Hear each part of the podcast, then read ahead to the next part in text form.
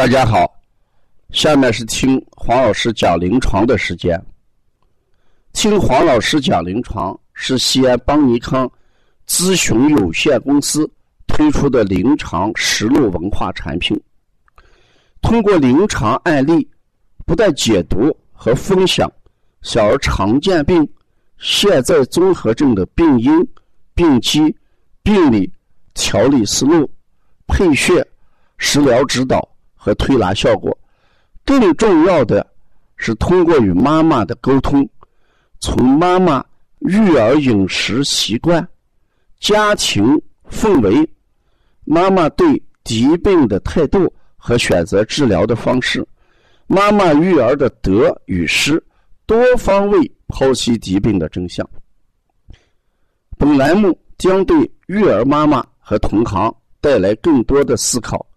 真正实现邦尼康不但用双手创新小儿推拿技术，还要用智慧传播小儿推拿文化的企业愿景。今天我分享的是一位便秘而引起的扁桃体化脓溃疡，昨天晚上发烧到四十度的一个宝宝。这个小孩已经连续在这个地方调了两次。昨天晚上妈妈讲烧到四十度，早晨去医院化验，白细胞正常，中性粒细胞高一点点，但是 C 反应蛋白却高出了十几倍，而淋巴却偏低。那很显然。这个孩子中性粒细胞高一点点，嗯，为什么，呃，C 反应蛋白就这么高？那就说明他的淋巴扁桃体已经糜烂。当小孩扁桃体糜烂、呃溃疡的时候，呃，C 反应蛋白会高出一百甚至两千倍，啊，所以小孩这个 C 反应蛋白最高的时候能高出两千倍。就正常值十三的话，那一般就能达到两千多。那是什么原因导致这个孩子，呃，扁桃体会脓溃疡呢？主要是便秘。今天我给这个宝宝揉肚子的时候，他就大声哭，坚决不让动。我一摸，不对，很硬，我就说。呃，爷爷给你磨，轻轻的磨，不用力量，你先尝试。然后呢，呃，你配合十分钟。呃，大便完之后，爷爷给你送十个玩具。他喜欢那个蜘蛛侠，我说爷爷给你送十个蜘蛛侠。我揉了十来分钟时间以后，呃，我让妈妈，我说你让他去大便，要拉。这个今天这个事情一定要拉。哎，孩子也有。大便的这个意识，但是还是不行，蹲了半天排不下来。我说这时候你用点开塞露。妈妈用了点开塞露之后啊，这个宝宝拉出来了，这也是我们很少见到的大便。三个有乒乓球大的圆的，就像土豆那么一个形状，大小像乒乓球，大便呢像土豆。第一个是发黑，第二个呢颜色稍微深的，到第三个时候偏白。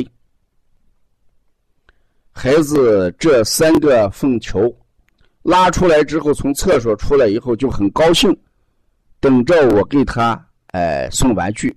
我说没问题，但是呢，爷爷还想给你揉揉肚子。这个时候他就不依，哎疼疼。我说你先躺下来试一试，疼的话。爷爷就不揉了，他说：“呃，那可以，给揉了几分钟，他还说疼。我说是真的疼还是假的疼？你是要玩具呢，还是不让我揉？如果把玩具给你，你还会说疼吗？”他就笑了。我就给他拿了十个蜘蛛侠，我又继续给他揉。揉完之后，这个孩子走的时候很开心，很高兴。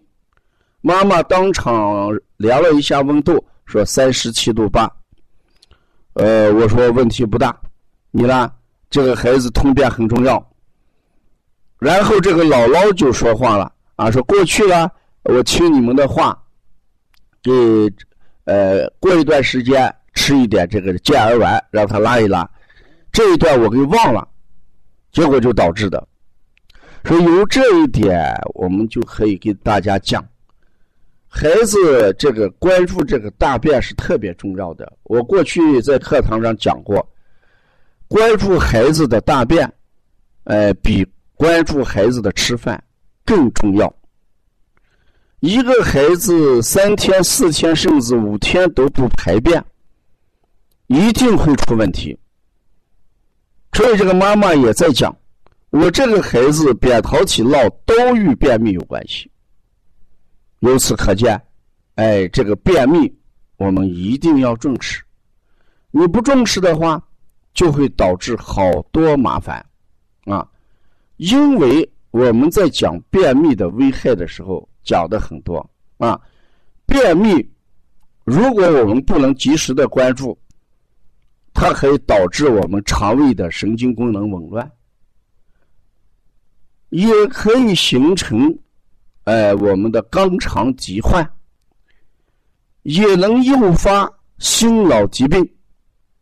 王老师今天讲临床的时候说，有一个小伙子由于便秘而突然死亡，原因是大便的长度怎么跑在心脏里面，导致哎心脏嗯应的出现了问题。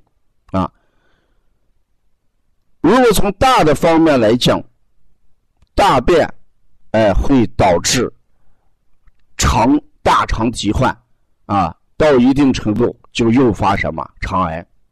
所以我们不说这么远，啊，至少这个便秘会引起孩子扁桃体溃疡、发高烧，嗯，所以希望大家一定要关注孩子的这个便秘啊，便秘不是一件小事儿。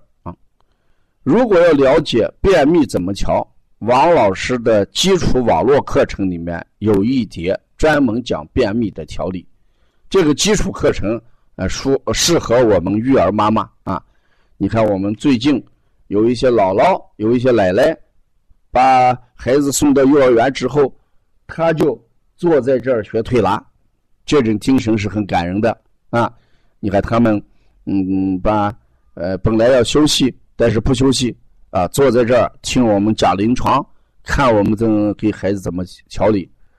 他唯一的呃这个目的就是想呃学一学，让孙子健康一些啊，这也是我们一个很好的事情。